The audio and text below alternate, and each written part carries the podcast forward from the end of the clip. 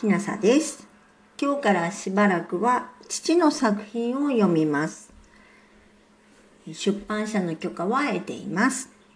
大正昭和日本文学別件誰も読まない島本達夫編著小図弁監修はじめに平成18年4月のある日詩人の小図弁さんご一党のお花見に参加しました。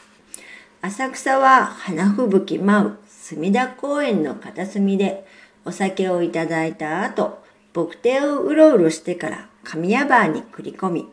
2階で電気ブランを舐めていましたら、文学ゼミの話が出ました。神田川べりにある何がし旧公爵の語学文書跡で、今公の集会場になっている建物を会場に、この日のメンバーが2週間に1回集まって文学を論じているということでした。出席してみますと、今あまり名前を聞かなくなった昔の作家たちの作品を少女さんの朗読と解説の後、互いに感想を述べ合う会のようで、参加者には大学や高校の先生、詩人、IT 技術者、新聞記者、作家志望の青年、文学部の大学院生など、いろいろな方がいらっしゃいました。戦前に建てられた優雅な建物は耐震なんとやらの検査に合格せず、使用が禁止されましたので、会場は漱石参謀の後にほど近い新宿区の地域センターに移りましたが、その後も2週間に一度、月曜日の夜にゼミは続けられました。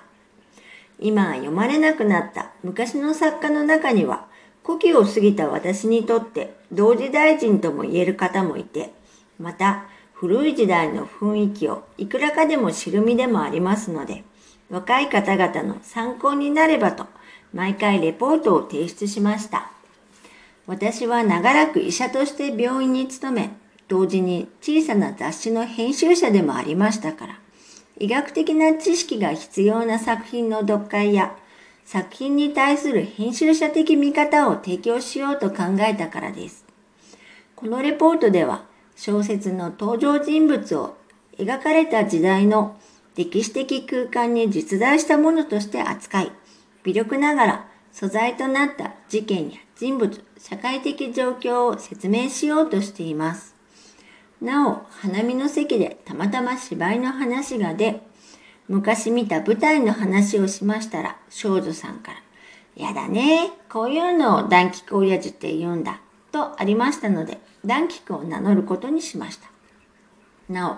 戦前、敗戦直後の作品に、現在は不適切とされる表現を散見しますが、この冊子では原文を尊重することとしました。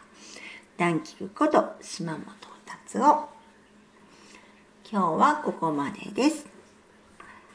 えっ、ー、と、あなたがもし夜聞いていらっしゃるなら、よく眠れますようにおやすみなさい。